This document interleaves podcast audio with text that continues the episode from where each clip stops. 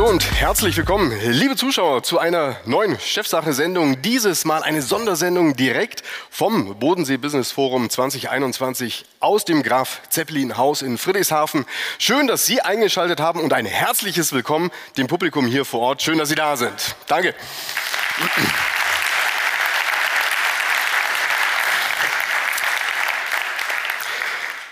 Ja, liebe Zuschauer, liebes Publikum, wir haben heute ein großes Thema, welches wir in einer kurzen Zeit behandeln möchten. Es geht um die Welt von morgen. Und zwar, wie wir in dieser Welt künftig einkaufen werden, wie wir leben werden, aber natürlich auch, wie wir essen werden. Damit beginnt in aller Regel auch unser Tag und ungewöhnliche Modelle, wie man essen kann, werden wir heute unter anderem hier in diesem Panel sehen. Unser Thema ist ein Supermarkt ohne Personal, Insekten statt Fleisch. So verändern sich Stadt und Handel nachhaltig. Und das sind meine Gäste, die ich jetzt hier auf der Bühne begrüßen darf. Lara Schuhwerk ist Ideengeberin, Produktentwicklerin und Visionärin hinter der High-Protein-Pasta, dem Kernprodukt der Beneto Foods GmbH. Durch ihre Begeisterung für Fitness und kulinarisches Essen und den persönlichen Wunsch, die eigene Karriere mit Sinn, Leidenschaft und aufrichtigen Werten zu füllen, entschloss sie sich zur Gründung des Startups, welche Insekten essbar macht. Herzlich willkommen, Lara Schuhwerk. Freut mich, dass du hier bist.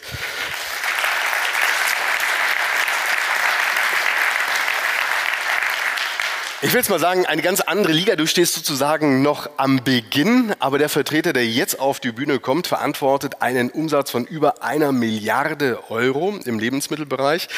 Thomas Gutberlet ist Unternehmer und Geschäftsführer der Lebensmittelkette Tegut. Bevor er 2009 Vorstandsvorsitzender wurde, war er anfänglich im Geschäftsbereich Marketing tätig, anschließend Vorstand Finanzen und Rechnungswesen und ab 2002 Vorstand Sortiment und Marketing. Schön, dass Sie hier sind und eine ungewöhnliche Idee auch mitgebracht haben. Herzlich willkommen, Herr Gutberlet.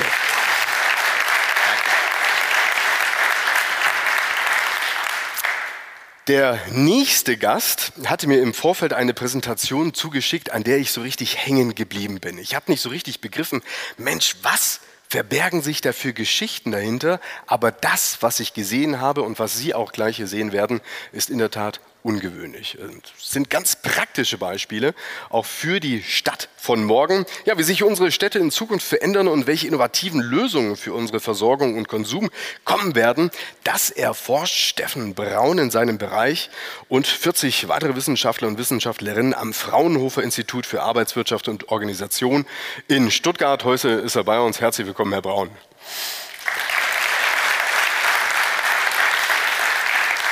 So, und last but not least, Karl Christian Bayer ist Rechtsanwalt, Wirtschaftsprüfer und Gründer der Bay GmbH. Die Bay GmbH ist eine Wirtschaftsprüfungs- und Rechtsanwaltsgesellschaft, die sich an der Nahtstelle zwischen Recht, Finanzen und strategischer Beratung positioniert. Das Leistungsspektrum umfasst Transaktionen und Reorganisation, Sanierung und prüfungsnahe Dienstleistungen sowie Compliance und Wirtschaftsrecht. Er sitzt deshalb auch hier oben, weil das, über was wir hier sprechen, erfordert grundlegende Veränderungen und Transformationen in der Organisation von Unternehmen und natürlich auch Institutionen. Herzlich willkommen, Karl Christian Bay. So, wir sind komplett.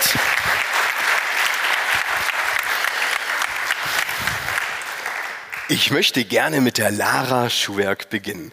Wer von Ihnen war denn eigentlich vor zwei Jahren schon mal hier beim Bodensee Business Forum? Einfach mal kurz die Hand hoch.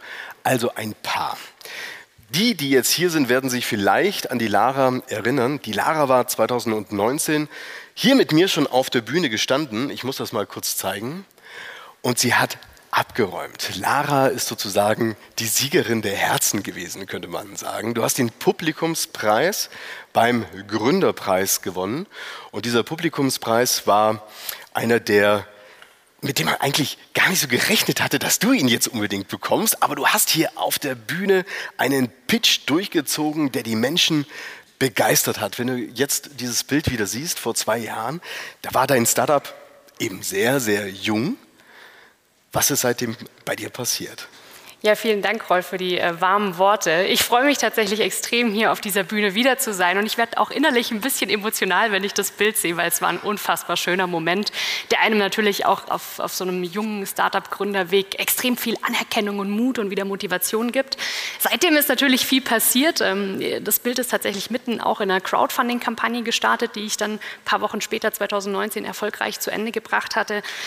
2020 ging es dann weiter mit meinem ersten großen B2B- Auftritt auf einer, ähm, auf der Intergastra, auf einer der größten Gastromessen in Deutschland. Und äh, die Auftragsbücher waren voll. Ich habe echt gedacht, wir machen jetzt den Einzug in die Gastronomie und dann die Geschichte, die kennen Sie, wie sie weitergeht. Kam Corona. Äh, ich habe auch nicht ähm, davon Pause machen dürfen. Und äh, dann hat sich aber ein ganz neues Türchen aufgemacht, nämlich äh, die Hülle der Löwen.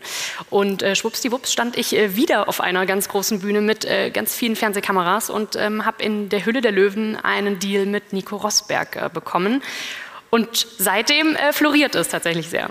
Genau, darüber werden wir gleich unter anderem sprechen, aber hol uns erstmal ab. Was machst du denn da jetzt eigentlich ganz genau? Als ich dich damals anmoderiert hatte, hatte ich gedacht, das kann doch jetzt nicht wahr sein. Also da haben wir jetzt eine junge Startuperin, die will uns eigentlich Insekten verkaufen, die, äh, ich sag's mal salopp, standst du sozusagen zusammen als Nudelmehl oder wie ganz genau funktioniert das und was sind das für Insekten? Genau, also wir haben uns bei der Beneto Foods GmbH auf die Grille fokussiert, weil die Grille eben das Insekt unter den momentan vier essbaren Arten in der EU ist mit dem meisten Proteingehalt, nämlich 70 Prozent. Und ich habe mir einfach über Gedanken gemacht, wie schaffen wir es dann eigentlich, Insekten in unsere tägliche Ernährung zu integrieren? Weil ich könnte mir vorstellen, wenn wir jetzt hier eine Umfrage machen würden, die wenigsten würden sagen, ja klar, ich streue mir das als Croutons, so Madencroutons oder Grillencroutons über, über so einen leckeren, knackigen Salat, anstatt so Fischknuschbolle vom Bodensee. Gell? Und äh, dann habe ich mir gedacht, gut, wir müssen es in eine Form bringen, dass wir einfach diesen Ekel, den wir leider Gottes soziokulturell anerzogen haben, dass wir den überwinden können. Und was ist der Deutsche neben Fleisch am zweitliebsten? Das ist tatsächlich die Nudel. Und habe ich mir gedacht, okay, gut, das traue ich mir zu. Versuchen wir doch einfach das Grillenmehl, dann wird also 100 Prozent der Grille einfach zu Mehl verarbeitet, versuchen wir doch das in eine Nudelform zu bringen und damit ist dann unsere High-Protein-Pasta mit 40 Prozent Protein entstanden. So, und ich möchte Ihnen natürlich gerne auch mal diese Grillen zeigen, über welche wir hier sprechen. Mein äh, Pointer geht nicht, deshalb würde ich euch bitten, dass ihr einfach mal weitergeht auf das nächste Slide. Hier sieht man jetzt sozusagen dein Team, du bist sozusagen äh, Primus inter pares, aber die einzige Frau im Team. Gibt es da einen Grund dafür? Äh, äh das ist eine sehr, sehr gute Frage. Also äh, alle Frauen im Team sind bei mir mehr als willkommen. Nur wir haben einfach leider das Problem, dass äh, die Gründungskultur in Deutschland sieht, sieht leider nur 15 Prozent Frauen an der Spitze. Und es gibt leider nicht viele. Ähm, das heißt also, alle Arbeitswilligen, die sich bei mir melden, sind momentan leider Männer, aber das liegt nicht an der Quote oder an irgendwelchen Vorschriften, die wir aufgesetzt haben. Nee, es ist halt einfach so. Ähm, das ist tatsächlich das Beneto Farm Team, weil wir bauen nämlich seit zwei Jahren ähm, Deutschlands erste vollautomatisierte Grillenfarm auf. Also es geht nicht nur um die Lebensmittel bei Beneto Foods, sondern es geht tatsächlich auch um die Rohstofferzeugung, um eine CO2-neutrale Proteinquelle, die wir damit erschaffen wollen. Und das ist das äh, starke Team von Beneto Farm. So, und jetzt wollen wir uns mal die kleinen Krabbler mal genauer anschauen, also über was wir hier sprechen. Und zwar sind das diese Freunde hier. Also, dir geht es darum, Insekten sozusagen essbar zu machen. Der, sag mal, Sinn dahinter ist welcher ganz genau? Kannst du, hast du was gegen die Kühe auf den Weiden, gegen die Rinder oder ist es eine Klimaidee, die dahinter ist? Was treibt dich tatsächlich mhm. an? Ja, also mir ist eigentlich folgender Systemfehler aufgefallen und vielleicht können wir uns da die Zahlen mal so ein bisschen auf der Zunge zergehen lassen. Also die herkömmliche Tierindustrie, ähm, Tierwirtschaft verbraucht 14,5 Prozent der weltweiten CO2-Emissionen nutzt 80 Prozent der globalen landwirtschaftlichen Nutzfläche und verbraucht ein Drittel unseres weltweiten Getreides, liefert aber nur 16 Prozent der Kalorien. Da ist doch ein Rechenfehler. Also wer, wer, sich diese Rechnung ausgedacht hat, der hat in Mathe offenbar nicht aufgepasst. Und da ist mein großes Anliegen, ähm, eine Alternative zu schaffen, die umweltverträglich ist und uns aber auch gleichzeitig gut tut. Wie bist du mit dieser Idee erstmal angekommen? Es ist ja schon, sag ich mal, hierzulande ein sehr ungewöhnliches Thema. Wir alle ekeln uns davor. Wir wissen aber auch, in anderen Ländern ist das gar nicht so ungewöhnlich. Ich selbst habe auch mal so eine Grille gegessen, frittiert. Ist gar nicht so schlecht, ehrlich gesagt. Wie viele Grillen hast du eigentlich gegessen schon mittlerweile? Ich, ich kann sie nicht mehr zählen. Ich muss tatsächlich leider sagen, meine Nudeln sind für mich selber viel zu teuer. Ich kann sie mir als Gründer von meinem, äh, von meinem spärlichen Lohn momentan nicht zahlen. Aber ähm, viele habe ich schon gegessen. Ähm, wenn du sagst, viele Menschen tun das ebenfalls, es sind tatsächlich zwei Milliarden Menschen, die auf 80 Prozent der weltweiten Länder äh, verteilt sind. Also die Mehrheit der Welt ist Insekten sozusagen. Lass uns mal einen großen Schritt antun, den du äh, in der Öffentlichkeit getan hast. Nachdem du hier beim mhm. Gründerpreis bist, ist es natürlich immer essentiell für ein Startup, wenn du etwas bewegen möchtest, dass du ähm, Follower bekommst. Also, dass du Menschen hast, die hinter dir sind, aber die nicht nur dir auf die Schulter kloppen, sondern die dir halt auch unterm Strich Geld geben. Wir gehen jetzt nochmal auf das nächste Slide. Ich probiere es, ob das jetzt hier geht, geht aber nicht. Also von daher macht ihr das. Das ist jetzt sozusagen dein fertiges Produkt. Das eine, was wir gerade gesehen haben, ist jetzt hier drin. Ist das einfach zu machen oder ist das vom Produktionsprozess eher komplex? Ich glaube, die Rohstofferzeugung ist diejenige, die komplex ist. Ähm, nachher ist es im Endeffekt wie eine Nudelproduktion. Klar haben wir eine spezielle Rezeptur und ein spezielleres Herstellungsverfahren, weil es eben nicht so einfach ist, die Grille in eine, in eine Nudel zu bekommen. Aber grundsätzlich ist der nachgelagerte Prozess nicht ganz so schwierig. Wir gucken uns jetzt auf dem nächsten Slide Nico Rosberg an, mit dem du bei äh, Vox mhm einen Punkt gelangt, Hannes. Das äh, war schon sehr ungewöhnlich. Du standest da vorne, bist da durchgegangen durch diesen Bogen. Wir alle kennen die, äh, die Höhle der Löwen, ein sehr beliebtes Format auch mhm. im Fernsehen. Wie hast du dich gefühlt, als du da standest? Rolf, das ist ja ein Millionenpublikum, ist das ja die auch eingeschaltet. Äh, wirklich, genau. Ich glaube, an die drei Millionen äh, Zuschauerquote. Ähm, mir ist mein Herz aus den Angeln gesprungen. Also ich war selten so nervös in, in den letzten 29 Jahren. Es, es war ein purer Adrenalinkick. Und wie musst du dir das vorstellen? Also diese Löwen, die sitzen da irgendwo gegenüber und geht es für dich da wirklich um die Asche am Ende, die investiert wird? Oder sagst du, na, eigentlich ist es wurscht, was die Höhle der Löwen sozusagen mir an Investment bringt. Hauptsache, ich habe erstmal diesen öffentlichen Aufschlag.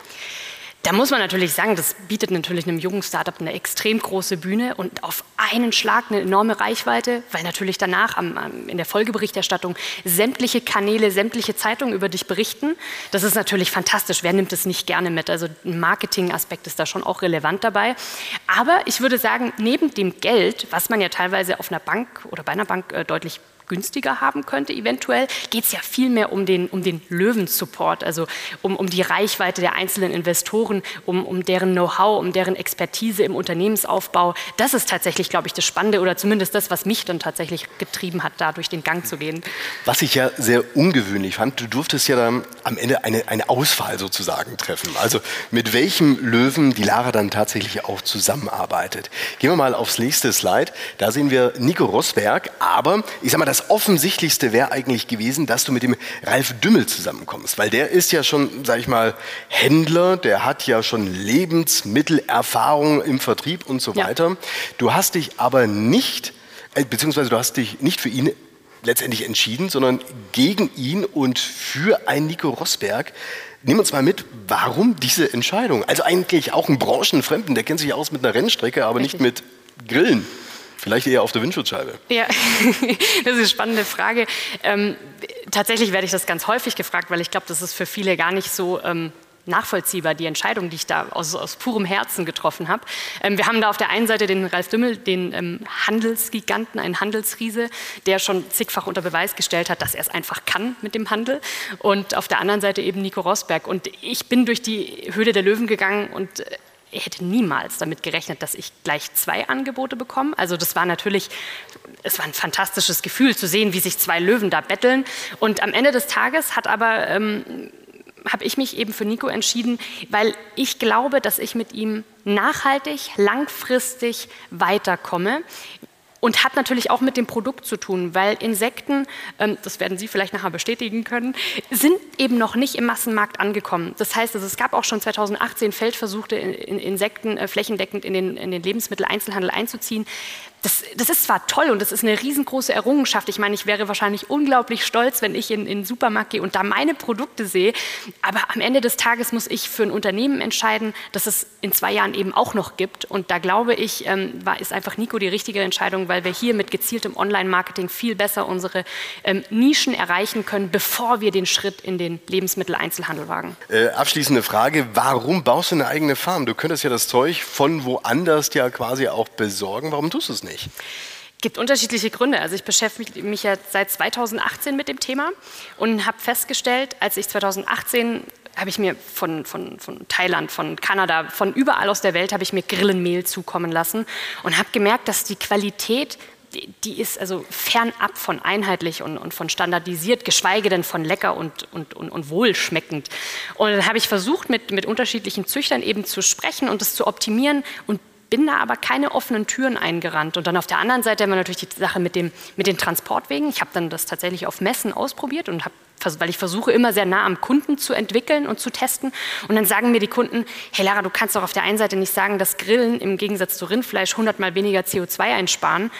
Aber dann und lässt dann du die Insekten um einmal um den Globus schippern. Also hey, wenn du schon Startup machst, dann bitte walk the talk, also dann auch bitte authentisch.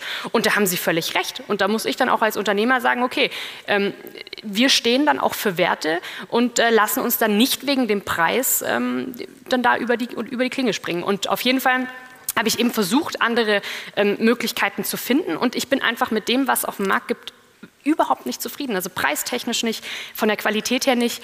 Und dann habe ich entschlossen, Machst du halt selbst, auf der Alm. Das kann ich doch selber. Das kann ich doch selber. Und jetzt haben wir eben ein Team zusammengestellt. Wir haben ähm, ein Stipendium gekriegt. Mittlerweile ist die Förderung da auch schon wieder ausgelaufen.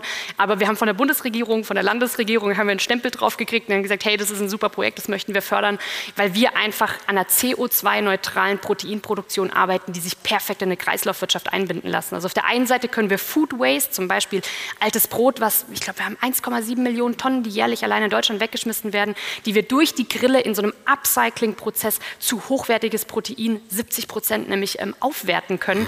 Und ähm, dafür setze ich mich ein, dafür arbeiten wir mit dem Team, was wir vorher gesehen haben und es wird auf jeden Fall eine sehr spannende Reise. Eine, eine ganz, ein ganz praktisches Beispiel. Erstmal einen großen Applaus für dich. Herzlichen Dank, liebe Lara. Wir haben ja eine Umfrage gemacht wir haben eine Umfrage gemacht. Vorher, vor ungefähr einer Stunde, haben wir an die Apps des Bodensee Business Forums eine, ein paar Fragen äh, herauskatapultiert. Da kam Folgendes raus. Und zwar wollten wir einfach mal wissen, wie ist denn eigentlich so hier das Stimmungsbild? Bei denjenigen, die jetzt hier vor Ort sind, würden sie denn überhaupt Insekten essen oder nicht? Und siehe da, also 67 Prozent sagen, ja, also, das ist, äh, mal, zwei Drittel sind grundsätzlich dabei. Also da scheint schon mal eine große Bereitschaft da zu sein. Kann natürlich auch sein, wir sind jetzt kurz vor Mittagessen, dass Sie im Prinzip eigentlich alles essen würden.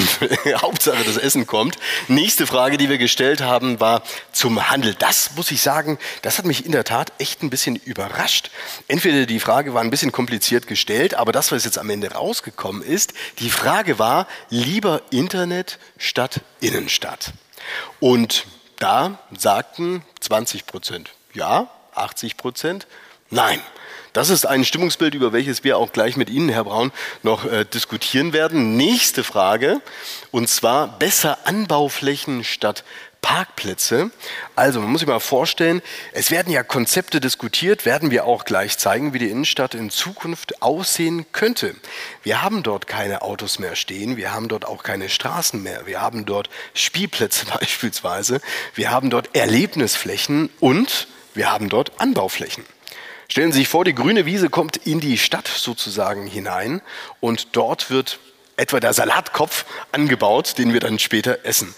Wie das funktionieren soll, das werden wir gleich zeigen. Hier sozusagen mal ein kleines Zwischenfazit. Herr Gutberlet, wenn Sie das jetzt sehen, was da so rausgekommen ist und das hören, was die Lara ja auch gesagt hat, Sie decken ein Prozent ab des sag ich mal, Lebensmittelmarktes in Deutschland, also sprich mit einer Milliarde Euro, sprechen wir über einen Anteil von 1%, also 100 Milliarden Euro sind da draußen unterwegs. Das müsste Sie doch dazu bewegen, was zu verändern. Also sprich, Ihr Sortiment, Ihr ganzes Handelsportfolio anders aufzustellen oder etwa nicht.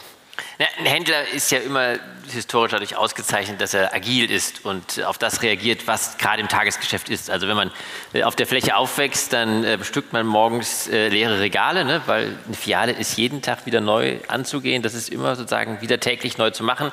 Und eine Obst-Gemüseabteilung, die man nicht mittags bearbeitet, die ist schlecht. So, also man lernt eigentlich sozusagen von der Pike auf, man muss immer wieder schauen, was sagt der Kunde an dem Tag, wie kommt er, wie ist das Wetter, wie ist die Ware, wie verändert sich meine Erdbeere im Regal. Also das liegt uns Händlern irgendwie drin. Und auf der anderen Seite schleppen wir natürlich heutzutage mit einen riesigen Invest an Handelsimmobilien, die wir haben. Und unglaublich viel Erfahrung, dass es eine große Fläche braucht, eine große Sortimentskompetenz braucht, mit vielen Parkplätzen, die idealerweise auf der grünen Wiese ist. Und das sind so die Erfolgsmodelle, wenn man gerade auf Deutschland schaut, die die letzten 20, 30 Jahre den deutschen Handel geprägt haben. Und wenn man aber jetzt genau drauf schaut, dann ist das natürlich ein Ergebnis einer, einer Verhaltensweise der Menschen, die von der zu der Zeit aktuellen Technik geprägt worden ist. Und das ist im Grunde die Ubiquität des Automobils. Das ist ja das. Du musst überall hinfahren sozusagen. Ich muss heute überall hinfahren. Die Innenstädte genau. sind immer noch geprägt von ihrer Automobilität, von den Parkplätzen, von den Parkhäusern. Die ganze grüne Wiese, das, die ganze Großfläche des Einzelhandels, äh, die heute sozusagen Großteile des, des Einzelhandelsumsatzes ausmacht, ist ein Ergebnis des Automobils. So, und wenn wir uns jetzt eine Zukunft vorstellen, in der plötzlich das Fahrrad wieder eine Rolle spielen kann, weniger Automobil, öffentliche Verkehrsmittel, dann muss ich mir doch als Händler überlegen, ja, was heißt das eigentlich? Also ich kann doch nicht heute einen Mietvertrag abschließen, der mal richtig gut wird, wenn ich ihn 20 Jahre erfülle ne, und dann möglichst idealerweise nochmal 20 Jahre erfülle, wenn ich eigentlich davon ausgehe, dass in der Zeit sich die Struktur meiner Kunden komplett verändert. So, und das ist im Sortiment noch viel einfacher nachzuvollziehen. Also das ist ja der Großteil der Großfläche. Wenn Sie kommen, sagen die, oh, bei unseren 5000 Quadratmetern kein Problem, da habe ich immer einen Regalplatz frei. Ne? So, das macht einfach die Sortimentsgestaltung. Und jetzt kommen eigentlich zwei Sachen. Wir müssen überlegen, wie sieht die Fläche der Zukunft aus. Und wenn die kleiner aussieht, dann wird die Sortimentsgestaltung schwieriger. Das weiß jeder, der mit einem kleinen Koffer in Urlaub fährt. Das ist viel schwieriger zu überlegen, was muss da reinpacken, als wenn man mit einem großen Überseekoffer fährt. Und ähnlich ist das jetzt im Handel auch. Und die zwei Gedanken sind bei uns zusammengekommen. Wie kriege ich eigentlich eine Mobilität hin? Wie komme ich auf kleine Flächen?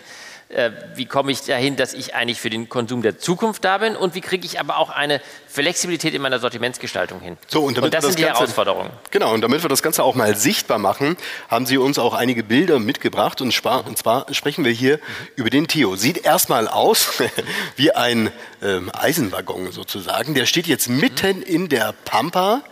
Es handelt sich hierbei um einen Supermarkt, aber nicht nur irgendeinen Supermarkt, sondern das Besondere auch daran ist, nicht nur, sag ich mal, was das Sortiment mhm. selbst angeht und wo er steht, er hat auch kein Personal.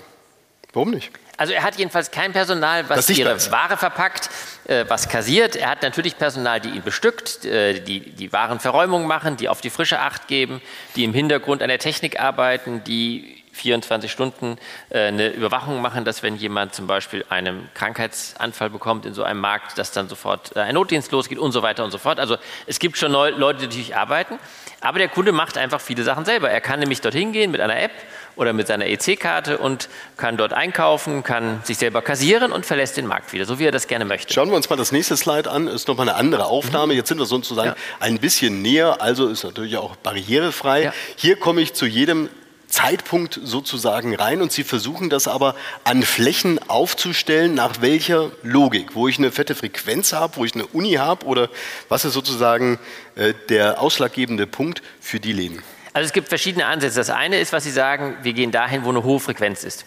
Wo wir sagen, das sind Leute, die im direkten Unfall sofort etwas haben wollen, und zwar jetzt, sofort und nicht warten wollen. Das ist der eine Teil der Kundschaft. Wir gehen aber auch aufs flache Land da wo eigentlich gar keine Einkaufsmöglichkeit mehr ist, wo die Leute auch gerne noch zu Fuß einkaufen möchten, wo sich aber ein klassischer Händler nicht rentieren würde, weil mit den Umsätzen, die ich in einem 1000 Menschen Dorf noch machen kann, ich keinen Supermarkt der sozusagen heutigen Ausprägung mehr äh, finanzieren kann.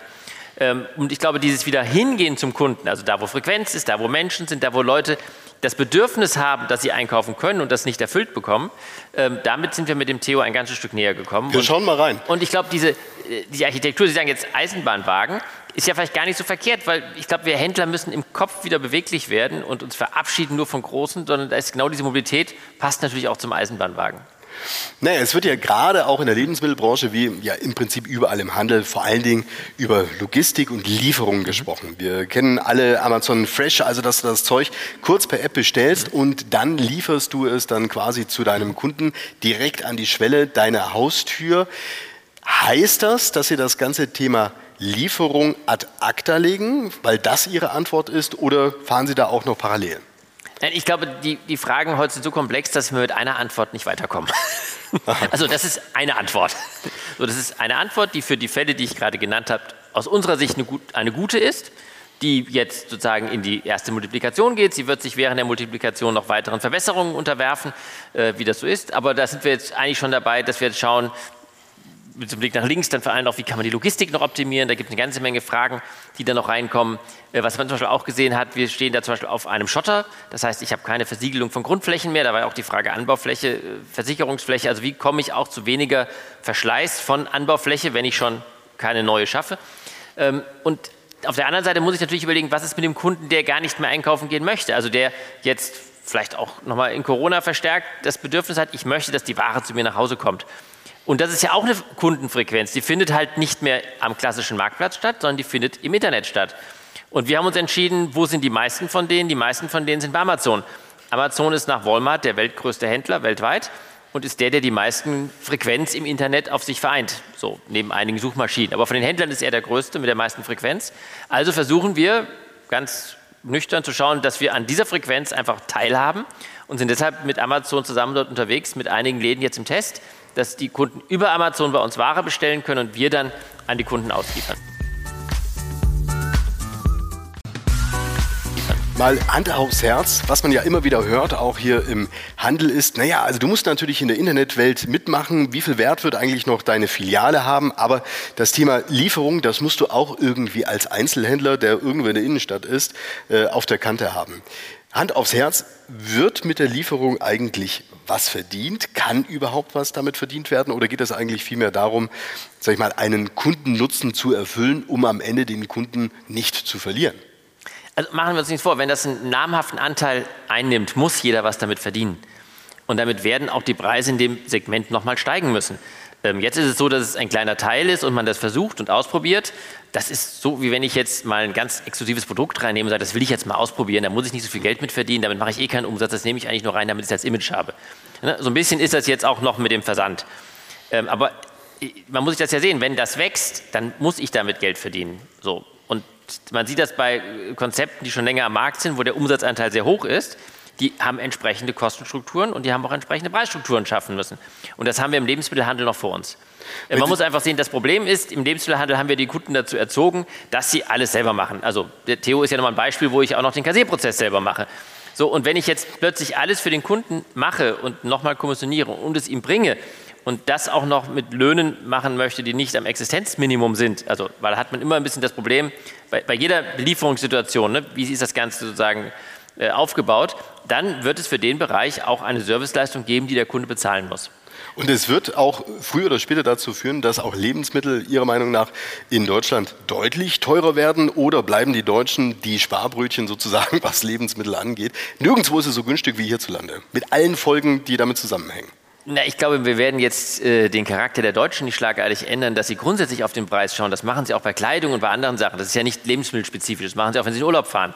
Hm? Sie schauen, dass sie, wenn sie ein bestimmtes Qualitätsniveau haben, was sie bekommen möchten, dass sie dieses Qualitätsniveau für den günstigsten Preis bekommen. So, das heißt nicht unbedingt, dass sie immer das, sozusagen das Billigste kaufen wollen, sondern sie haben so eine Vorstellung, was sie haben wollen und suchen dann den günstigsten Preis. Das, und da sind sie auch sehr geschickt im Suchen und Austarieren und verwenden viel Zeit darauf, das zu finden. Das wird man nicht rausbekommen. Aber ähm, in dem Moment, wo Sie sagen, mein Leistungsanspruch ist, dass ich die Ware nach Hause bekomme, dann werden Sie schauen, dass Sie dann zwar einen höheren Preis zahlen, aber dann wird sich eben ein Wettbewerb genau auf dieser Leistungsebene entsprechend austarieren müssen. Und da muss man gut sein und da muss man Konzepte haben, die funktionieren. Und das ist auch der Grund, warum wir uns entschieden haben, jetzt schon an diesem Markt teilzunehmen. Wir müssen jetzt die Erfahrung sammeln, unsere Prozesse schärfen, lernen, was funktioniert, wie müssen wir uns intern aufstellen, wie können logistische Kooperationen aussehen, was sind die Sortimente und, und, und, damit man dann wirklich auch fokussiert und dann auch mit ja, wettbewerbsgehärteten Prozessen am Markt bestehen kann. Herr Bay, wenn Sie jetzt mal diese beiden Cases hier sehen, also Sie, und Sie beraten Unternehmen strategisch, wie sie auch eine Transformation durchführen können. Hier hast du bei einem Startup im Prinzip gleich am Anfang schon den Anspruch, disruptiv zu sein. Auf der anderen Seite sieht man jetzt eben bei Herr Gutberlet, da wird auch Transformation organisiert, da wird sozusagen auch das eigene Geschäftsmodell vielleicht an der einen oder anderen Stelle attackiert und völlig neu gedacht. Wie kann man einen solchen Prozess innerhalb eines Unternehmens sozusagen einpflanzen, dass er wächst. Und zwar völlig wurscht, ob du jetzt in der Innenstadt ein Einzelhändler bist oder einen Supermarkt hast oder ein Startup. Ja, ich glaube, das sind tatsächlich zwei ganz unterschiedliche Fälle. In, einem, in einer Start-up-Umgebung bin ich ja eigentlich mehr damit beschäftigt, Strukturen zu schaffen und die Strukturen immer zu adaptieren und weiterzuentwickeln. Die Herausforderung bei Tegut ist tatsächlich die, eine Organisation mitzunehmen in Veränderungsprozesse, die uns durch Digitalisierung, durch Nachhaltigkeit vorgegeben werden. Ähm, da ist, eine, eine, wie gesagt, eine ganz andere Herausforderung. Da würde ich auch eine andere Vorgehensweise grundsätzlich sehen, würde mit anderen Zielrichtungen arbeiten müssen, weil die Widerstände tendenziell in dem einen Fall, also in den tradiert geführten, strukturierten Unternehmen, eine größere Rolle spielen als in einem Start-up-Unternehmen. Bei einem Start-up-Unternehmen ist aber das Nachschärfen von Organisation, von Prozessen hin zu Effizienzen und zu Sichtbarkeiten tatsächlich eine größere Herausforderung, als wenn ich schon überall platziert bin. Ich sage mal, die radikalsten Veränderungen haben Sie uns mitgebracht, Herr Braun. Und zwar würde ich ganz gerne mal auf das nächste Slide gehen. Das, was wir jetzt hier mal sehen, ist äh, nicht ein Fahrrad, welches mit, mit welchem man irgendwie elektronisch zu einem Markt kommt. Das nächste Bild können wir auch äh, überspringen. Nochmal eins weiter. Das ist nochmal der Theo von draußen. Nochmal eins weiter. Sondern wir gehen jetzt hier zu diesem Bild. Und zwar, Sie haben uns eine, eine Stadt mitgebracht, in welcher Sie und wir vielleicht auch ganz gerne in Zukunft leben werden. Beschreiben Sie uns dieses Bild. Was sehen wir hier? Ja, gerne. Also im Prinzip ist es erstmal eine fiktive Stadt, die genauso Friedrichshafen sein kann in 10, 15 Jahren. Oder da, müsstest, da müsstest du tatsächlich mehr Brunnen haben, aber ansonsten geht das. Lässt sich sicher einrichten. Aber das ist im Prinzip jetzt einfach eine Visualisierung aus einem Szenarioprozess, wo wir momentan klar, also bedingt durch Corona und die Herausforderungen, die ganz stark quasi auf die Innenstädte zukommen, Zukunftsszenarien, Thesen entwickelt haben, wie einfach die Innenstadt sich neu erfinden kann. Und Innenstadt ja für mich eigentlich eines der zentral, also der spannendsten Felder, weil da so viele Prozesse zusammenlaufen. Ne? Handel ist ja nur eine Facette davon. Es ist ein sozialer Ort, ein zentraler, also unsere Gesellschaft, äh, quasi Marktplätze. Und das sind eben ganz vielfältige Themen. Sie hatten es vorher schon angesprochen, wo wir auch ganz klar die Chancen sehen. Das Thema zum Beispiel Lebensmittelerzeugung, Vertrieb, quasi Handel wirklich wieder in die Städte zurück zu integrieren. Und zwar nicht nur, weil es vielleicht kürzere Wege bedeuten kann, wobei das auch sicher ein ganz großes Thema ist, sondern weil wir wirklich äh, es schaffen können, große Teile der städtischen Bevölkerung auch wieder innerhalb der Stadtgrenzen zu versorgen. Was mir hier auffällt, also es reihen sich jetzt nicht irgendwelche Optikerläden aneinander, es reihen sich keine ähm, H&Ms und dergleichen aneinander, sondern du hast eigentlich im Großen und Ganzen einen Marktplatz, bei dem sich Leben abspielt. Und das war's erstmal. Also geht es darum, eine Frequenz erstmal reinzubringen in Form von Erlebnis Innenstadt und nachgelagert kommen eigentlich erst die Einkaufsprozesse? Ich würde nicht sagen nachgelagert, sondern natürlicher integriert vielleicht tatsächlich, also in, in diese verschiedenen Entwicklungen. Tatsächlich sehen wir, das Ganze ist für mich so unter dem Stichwort die elastische Stadt gedacht. Ne? Also dass wir viel stärker flexible Lösungen schaffen, flexibler mit Räumen, mit Handelsflächen umgehen können, die dadurch auch mehr Flexibilität bieten, quasi auch neue Nutzungen, vielleicht neue Start-up-Themen zu integrieren und wegzukommen von diesen starren heutigen Strukturen, die wir sagen, an vielen Stellen haben eine elastische Stadt. Also ich sage mal, die Aussage, die hat tatsächlich Wumms, weil sie nämlich äh, der Meinung sind, es muss nicht so sein, dass du, sag ich mal, den ganzen Tag, 365 Tage im Jahr, ein Geschäft an einer bestimmten Stelle hast, sondern das, was sie sich vorstellen, ist sozusagen ein Pulsieren. Mhm. Mal ist der Laden da, mal ist er weg, mal ist irgendwas anderes drin. Wie soll das denn funktionieren in der Praxis? Also wir sehen ja heute schon viele Beispiele, die funktionieren. Vielleicht jetzt nicht unter den klassischen ökonomischen Langfristperspektiven, aber die zeigen, dass höhere Frequenzen, Pop-up-Formate im Handel, im Gastronomiebereich funktionieren, dass sie auch ganz stark dazu beitragen können, diese Attraktivität der Innenstädte natürlich auch neu zu beleben. Das war ja vorher die, die Zahl, fand ich nochmal sehr spannend, in der Internet- oder Innenstadt.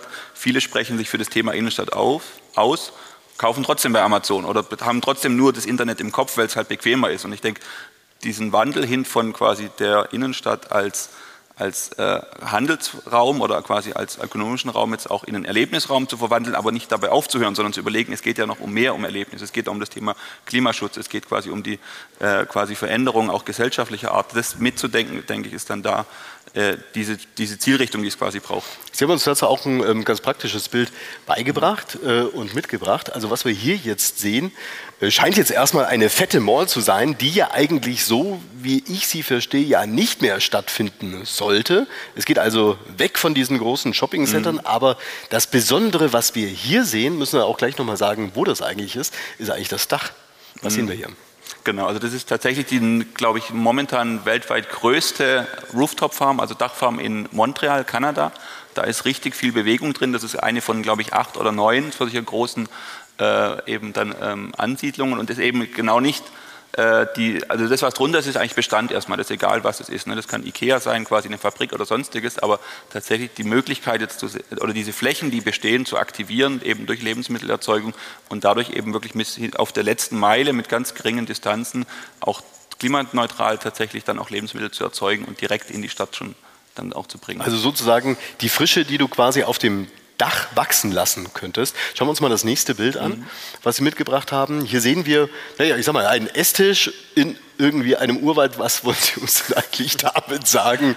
Die Innenstädte ja so werden ja äh, vermutlich nicht zuwachsen sollen nach Ihrem Konzept, oder doch? Nee, das ist, ich wollte ja so ein paar Facetten mitbringen. Ich denke, was wir ganz klar auch in diesem Thema Veränderung von Stadt und Veränderung von Handel mitdenken müssen, ist ganz klar das Thema Kunde, neue Bedürfnisse, neue Akzeptanz und auch tatsächlich neue Erlebnisse. Und das sind auch Forschungsthemen bei uns zum Beispiel, die wir mit Hotellerie oder mit auch mit, mit, bestimmten Unternehmen machen, wo ganz klar dieses Thema Nutzerbedürfnisse und neue Erlebnisse, die es dann, glaube ich, gerade im Bereich Ernährung vielleicht massiv braucht, weil wir so dran gewöhnt sind. Es gibt den Supermarkt, es gibt das Restaurant, aber da ist eine riesige Bandbreite. Ne? Es gibt Erlebnisgastronomie, es gibt, denke ich, ganz neue Formate und das wollte ich so ein bisschen mitbringen, dass wir natürlich auch über dieses Verständnis, was will eigentlich der Kunde, also der Nutzer, der Konsument in fünf oder in zehn Jahren, weil sonst kommen wir immer wieder in dieses Problem wie vor 100 Jahren, wenn Sie die Leute fragen, was sie brauchen, na, dann wollen sie schnellere Pferde. Und ich glaube, dieses Erkennen, dass es da Sprünge gibt in den nächsten Jahren, die wir vorausschauen müssen, quasi, die wir dann auch aktiv natürlich angehen müssen, das sehe ich da als eine wichtige Herausforderung, die eben alle betrifft, sowohl die öffentliche Hand, die Wirtschaft, die Unternehmen, die Startups, die Forschung, um da echt richtig dann auch äh, voranzugehen.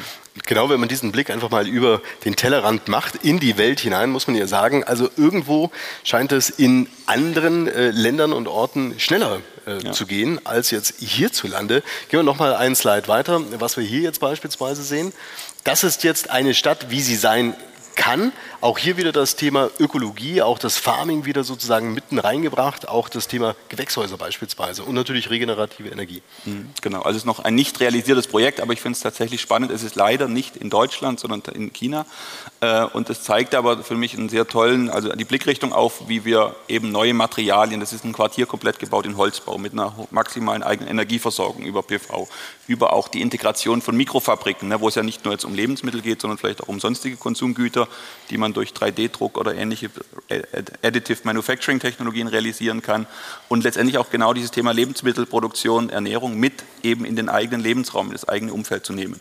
Und das sind, finde ich, dann auch die nächsten Schritte, die wir dann eigentlich gehen müssten. Natürlich, dass die Projekte nicht nur anderswo auf der Welt entstehen, sondern wir ganz klar auch Vorreiter sein können und auch dieses Know-how, was wir haben, diese Expertise ne, von Unternehmen, von Startups natürlich, auch damit in diese Prozesse mit reinzunehmen. Wenn ich mich nicht ganz irre, Sie haben, glaube ich, noch ein Bild, müssen wir mal schauen. Ganz genau. Das hatte ich nicht so richtig verstanden. Also das ist irgendwie eine Heatmap. Was wollen Sie uns damit sagen?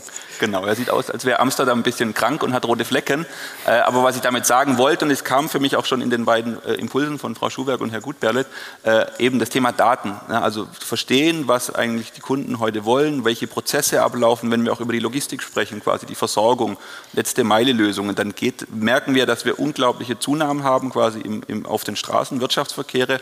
Und wir haben ja begrenzte Fläche. Und das Thema Daten und natürlich datenbasierte Analysen und Planungen ist, denke ich, ein ganz wichtiger Baustein, um auch diese Transformation hin vom Lebensmittel- oder Handelssystem heute natürlich auch nach, in die Zukunft zu tragen und natürlich auch diese Möglichkeiten, die bestehen, auch dann ganz klar dann auch der Digitalisierung da auch mit zu berücksichtigen. Das heißt also, was wir jetzt hier sehen, ist ähm, frequentierte Orte oder was genau sehe ich jetzt hier? Genau, also das ist nur schlimm zu der Karte. Also nur ein Beispiel quasi, das sind auch Verkehrsanalysen eben in der Innenstadt von Amsterdam, gerade bezogen auf das Thema Logistik, wo man dann eben sehr gut zum Beispiel Potenziale identifizieren kann. Das haben wir auch in Stuttgart äh, in gleicher Form gemacht, wo ich dezentrale Logistik-Hubs aufbauen kann, um dann eben eine emissionsfreie letzte Meile Logistik zu ermöglichen.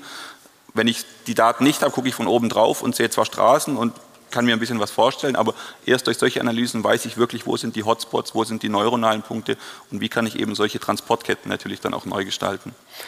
Bayer, also wenn ich mir jetzt ähm, diese Konzepte hier anschaue und, ähm, sage ich mal, zum Beispiel wie eine Stadt nach Friedrichshafen blicke oder See rüber nach Konstanz, dann scheint ja, sage ich mal, die Wirklichkeit recht weit von dem entfernt zu sein, wo andere schon längst sind. Was ist das Problem? Kann man überspitzt sagen, ähm, in den Stadtverwaltungen wird gepennt oder wird bei den Einzelhändlern oder beim Handel selbst geschlafen oder ist das eine gemeinsame Lethargie oder ist das äh, Kurzform, wir starten durch? Also wenn wir jetzt auf die Stadtentwicklung schauen, dann sieht man ja in den Beispielen, die ich, die ich mehr als interessant finde, die finde ich tatsächlich zukunftsweisend, ähm, sieht man ja, dass das vielfältigen Kollaborationen Not tut. Also es müssen sich ja sowohl die öffentlichen Stellen als auch die Händler, als auch die Bevölkerung, als auch die Produzenten, weil das gibt ja, das gibt ja letztendlich die Gemengelage, ähm, zusammenfinden und in Kollaboration solche Quartiersentwicklungen treiben. Und dann habe ich tatsächlich genau diese Möglichkeiten. Das ist nicht die derzeitige, der derzeitige Stand der Stadtplanung in allen Kommunen und Gemeinden. Die Großstädte, die natürlich ganz andere Herausforderungen haben in der Versorgung, in der Daseinsvorsorge, im, im Verkehrskollaps, in den Emissionswerten, die sind da natürlich ein Tick weiter als jetzt die mittleren Städte, die mittleren Zentren, bei denen sich das nochmal ganz anders diversifiziert. Aber aus meiner Sicht ist das genau die Kollaboration, die am Ende von, von Hersteller bis zur Wissenschaft stattfinden muss, um tatsächlich die Daseinsvorsorge und damit die Bedürfnisstruktur der Bevölkerung ideal abzubilden. Herr Braun, ich stelle mir, ähm, sag ich mal, Ihren Job eigentlich relativ ähm, schwierig vor. Du äh, brennst innerlich für ein Thema, du siehst irgendwie, was auf der Welt geht, du hast ganz praktische Beispiele und dann siehst du, dass da keine PS auf die Straße kommen. Das muss doch eine, eine total frustrierende Geschichte sein. Aber trotzdem machen Sie es jetzt ja schon, glaube ich, seit über, über zehn Jahren, weil Sie, weil Sie Optimist sind oder weil Sie sehen, Mensch, äh, da passiert was oder, oder was treibt Sie da an? Ich denke, ein gesunder, eine gesunde Naivität gehört dazu, zu sagen, ne, es kann doch gehen, ne, es kann mehr gehen, wir können weiterdenken, als wir es eben heute machen. Ähm, und letztendlich ist ja gut, trotzdem zu wissen, ne, wo sind die 100 Prozent, wo ist eine starke Vision quasi, ne, wo ist ein Leitbild, wo müssten wir uns hinentwickeln. Gerade das Thema nochmal auch Klimaneutralität. Ne, wir haben große politische Ziele quasi für 2050 und merken jetzt erst so langsam, was es eigentlich bedeutet. Also, ne, also wo wir uns da überhaupt dann hinorientieren müssen. Und deswegen ist für uns jedes Projekt, für mich persönlich natürlich, wo wir dann mit Partnern zusammenarbeiten und was bewegen, immer ein Fortschritt. Man kommt nie an die 100 Prozent, aber letztendlich geht es ja darum, dass wir uns da erneuern und neu erfinden und letztendlich dann ja auch natürlich in kleinen Schritten trotzdem dann diese großen Veränderungen. Geben Sie mir eine Einschätzung nochmal ganz konkret. Drüben in Konstanz sind Sie ja äh, sozusagen beratend auch tätig, ganz praktisch. Eine Stadt, die, ähm, sag ich mal, vom Handel vor allen Dingen auch lange Zeit aus der Schweiz gelebt ja. hat, jetzt wieder lebt, die irgendwo aber auch eine Insellage hat und so weiter. Also wenn Sie sich jetzt einfach mal die Stadtverwaltung anschauen, den Bürgermeister, vielleicht auch den Gemeinderat, das ist ja, das ist ja eine Geschichte, da musst du ja wirklich einen großen Wurf landen. Der Hebel im Kopf wird er jetzt in den Stadtverwaltungen umgelegt, dass du nicht epische Diskussionen über die Weihnachtsbeleuchtung hast und den Weihnachtsmarkt, sondern dass du halt sagst, ey, alles klar, wir brauchen da halt irgendwie ein größeres, ein weitreichenderes Konzept. Ja. Also ich würde sagen, es fängt gerade an, wirklich diese Räder, die, moment, die, es momentan gibt, und es gibt ja vielleicht da eingangs auch nicht die Stadt natürlich, ne, sondern genau diese Gremien, ne, Stabstellen, Oberbürgermeister. Und das Beispiel Konstanz finde ich ganz toll, ne, weil die ganz früh quasi gesagt haben, hey, Klimanotstand, ne, äh, wir müssen was machen, erste Stadt in Deutschland und seither unglaublich engagiert sich da auch wirklich dann mit dem OB Burchardt dann auch äh, da vorangehen. Und ich denke, das ist ein Prozess, der überall gerade stattfindet. Ne? Also auch in Zukunft ist ja nie überall gleichzeitig. Ne? Also das ist nicht gleich verteilt. Das heißt, es gibt manche, die weiter sind, quasi kleine Städte, die dann sich neu erfinden. Äh, Friedrichshafen kenne ich jetzt da nicht im Detail, aber letztendlich sehe ich da schon, dass sich ganz viele Räder in Bewegung setzen. Das ist nach außen gar nicht so sehr spürbar. Und was der dabei auch nochmal gesagt hat, ne, eben auch der, die Aufgaben der Daseinsfürsorge. Also man muss ja momentan quasi die bestehenden Strukturen halten und sich gleichzeitig dann auf neue Wege begeben. Und das ist eigentlich so dieser Spagat, der passiert, aber er passiert natürlich langsam und wir haben auch äh, natürlich in Deutschland die Schwierigkeiten, dass wir ganz enge Korsetts haben, eine Rahmenbedingungen, Gesetzgebung, die uns tatsächlich hindern, an vielen Stellen auch dann die großen Schritte zu tun. Ja gut, Bennett? Ich würde gerne aus meiner Erfahrung was ergänzen. Also ähm, ich glaube, es gibt ein paar Leuchtturmstädte, die das verstanden haben, aber gerade in dem mittleren Bereich, die du auch angesprochen hast, da erlebe ich immer noch dieses Denken nach dem Motto, okay, wenn der Food, also wenn, wenn Fashion rausgeht, dann nehmen wir halt Food äh, und dann nehmen wir irgendwelche Cafés rein und ein bisschen Gastronomie und dann kommen ein paar Gastronomieketten, die fangen das dann irgendwie wieder auf und wir werden gar keinen echten Leerstand bekommen. Das hat sich jetzt nur wegen Corona aufgehalten. Mhm. Und das ist ein Irrglaube, glaube ich. Also man muss es wirklich grundsätzlich neu denken, weil die ganzen Gastronomiekonzepte leben von der Frequenz, die da ist. Äh, ohne Frequenz haben die auch keine Daseinsberechtigung. Dann sind die auch alle wieder weg. Und die sind schneller weg als die anderen. Äh, weil die noch, also Gastronomie ist immer schnelllebiger äh, normalerweise als das, was ich an, an konventioneller Struktur in den Städten haben. Und das sehe ich aber ganz überall so, ach ja, das, das machen wir schon, da kommt noch ein Café rein und das. Und dann machen wir zwei Pop-Up-Stores, dann ist, müssen wir uns überhaupt nicht verändern. Also ich glaube, diese, dieses, dieser kritische Faktor ist bei vielen mittelgroßen Städten noch nicht erreicht. Herr Weil, in der Weil ich tatsächlich auch glaube, das Problem in der, in der Stadtentwicklung ist größer. Das ist auch größer als der Leerstand in den, in den Innenstadtlagen, sondern wir haben ja tatsächlich ein veränderteres, ein verändertes Wohn- und damit Nutzungsverhalten der Innenstädte. Wir haben eine Immobilienstruktur, die sehr schwierig ist teilweise, die sehr hinderlich ist. Also wir müssen eigentlich die Stadt komplett neu denken, nicht nur bezogen auf den Einzelhandel, sondern vielleicht auch auf Versorgungspunkte. Auch das hat uns ja Corona schmerzlich vor Augen geführt, dass der Staat gewisse Aufgaben hat, denen er gerecht werden muss. Und diese Daseinsvorsorge auch in den staatlichen Funktionen muss gegebenenfalls stärker in die Gesellschaft eingebettet werden. Idealerweise natürlich in der Stadt. Eine Stadt ist tatsächlich der Begegnungsraum den die Menschen miteinander haben. Und was wir jetzt gar nicht fokussieren, weil wir hier auf die großen Städte blicken, ist die regionale Entwicklung, also die, die Entwicklung auf dem Land, die noch viel krasser ist im Bereich der Daseinsvorsorge, weil Einzelhändler nicht mehr da sind, weil äh, Anbindungen an öffentlichen Personennahverkehr nicht mehr da sind. Und da sind Konzepte wie Theo so extrem hilfreich, weil wir können mit einem Theo tatsächlich eine Daseinsvorsorge auch in kleineren Kommunen darstellen. Und das, glaube ich, sind Herausforderungen, denen man sich tatsächlich stellen muss, gerade auch, weil wir, das kommt ja zu allem noch dazu, eine Überalterung auch in der Gesellschaftsstruktur haben. Lara. Ja, also ich äh, verfolge die Konzepte äh, gerade mit Begeisterung und ich glaube tatsächlich, dass es auch uns gar nicht wirklich an Kreativität fehlt. Also ich glaube, es gibt fantastische Modelle, wie wir das alles äh, in Zukunft gestalten können. Was ich aber tatsächlich jetzt direkt aus meinem Startup-Leben heraus entdecke, dass uns in der Gesellschaft der Mut fehlt, dann tatsächlich in die Umsetzung zu kommen. Also wir sind großartig, glaube ich, in Deutschland auf einem DIN A4-Blatt oder mittlerweile auch noch auf einem Tablet äh, irgendwelche fantastischen Modelle aufzuzeichnen, aber wir kommen irgendwie nicht in die Umsetzung. Also ganz praktisches Beispiel von meiner Seite. Ähm, es gibt in Albstadt, in meinem Standort, gibt so viel leerstehende Häuser, Gebäude, Industrieflächen in der Innenstadt. Früher war ähm, Albstadt ja eine Textilhochburg, extrem viel Fläche. Ich habe versucht, äh, da unsere äh, Prototypen für unsere Insektenfarm reinzubringen, um die Proteinerzeugung in die Innenstadt reinzubringen. Das sind fantastische Konzepte, die wir da erarbeitet haben. Und das heißt, ähm, nee, also das möchten wir bitte nicht in der Innenstadt haben. Und, und nee, wir haben so viel schlechte Erfahrungen mit Vormietern gemacht, das möchten wir lieber nicht umnutzen. Wir haben viel mehr davon, wenn das leer steht. Und wenn man dann mit den Behörden redet, heißt also das kennen wir nicht, ähm, haben wir noch nie was dazu entschieden. Also wir wären lieber, wir möchten lieber nicht entscheiden, bevor wir falsch entscheiden. Bitte suchen Sie sich doch drei Millionen und bauen Sie ganz da hinten auf einer Wiese. Dann denke ich mir ja auch, ja super. Also man muss es eben auch wollen. Das ist, was ich sagen will. Diese neuen Konzepte, man muss sie eben auch wollen. Und wir müssen dann auch echt mal den Mut haben, auch mal Fehler zu machen. Ja, es wird nicht alles glatt gehen, aber es, keiner hat ja von uns die, hundertprozentige äh, Lösung in der Tasche, sonst hätten es wir schon lange gemacht. Also ich plädiere für viel mehr Mut. Und damit kommen wir auch zum Ende dieses Panels. Wir halten sozusagen die Zeit ein. Ein Applaus wurde da angedeutet. Sie dürfen gerne auch applaudieren, bitte.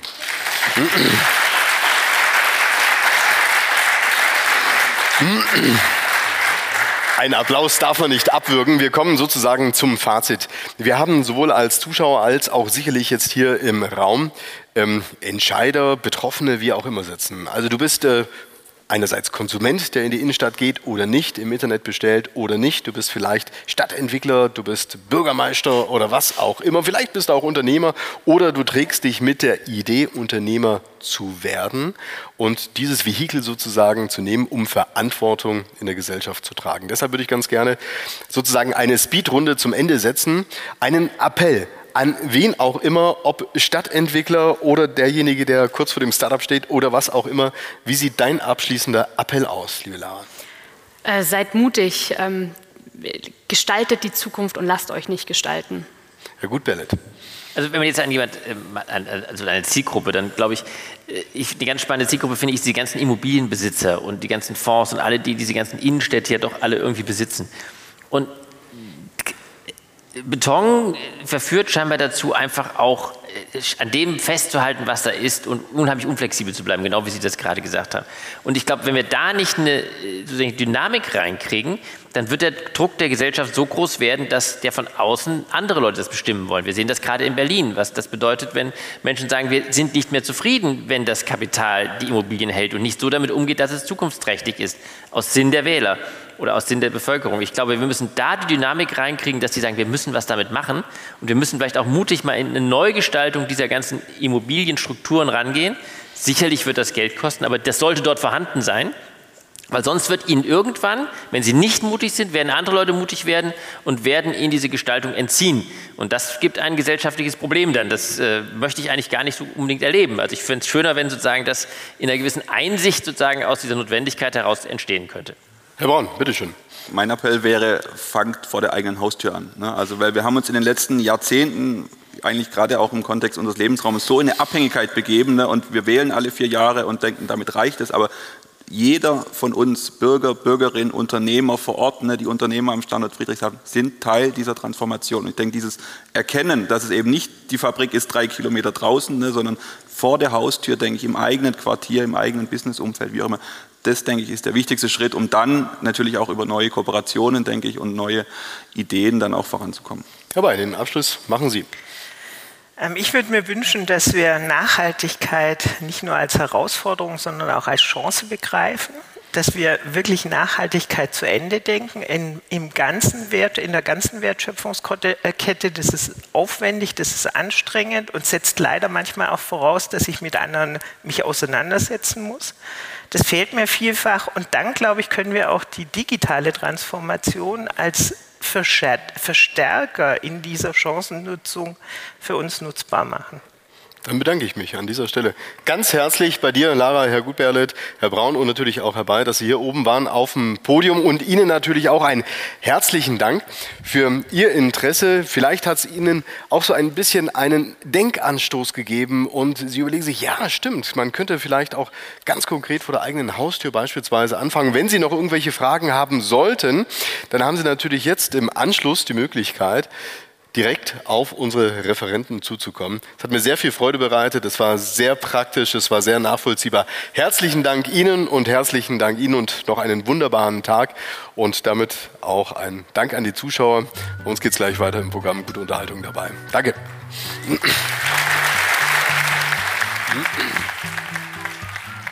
Danke.